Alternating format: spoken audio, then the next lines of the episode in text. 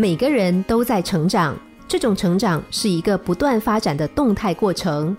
也许你在某种场合和时期达到了一种平衡，而平衡是短暂的，平衡总是不断的被打破。成长是无止境的，生活中很多的东西难以把握，但是成长是可以把握的，这是对自己的承诺。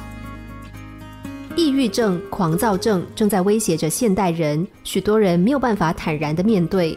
但有谁想得到，曾经两度夺得香港电影金像奖最佳导演的尔冬升，原来也曾经受抑郁症的折磨。不过，他就是从那时开始才学会成长，并且一步步的走向成熟，拍出了《旺角黑夜》这样成功的电影。面对激烈的竞争、种种挑战和痛苦，我们唯一能够做的就是迅速充实自己，成长起来。只有这样，才不会被困难和挑战击倒。在逆境中，提升我们人格的力量，磨练性格的力量，增强信念的力量，最后交织融合，升华自己生命的力量。逆境不但不会把人打倒和压垮。反而会让我们的潜能最大程度的迸发出来，创造出乎意料的奇迹。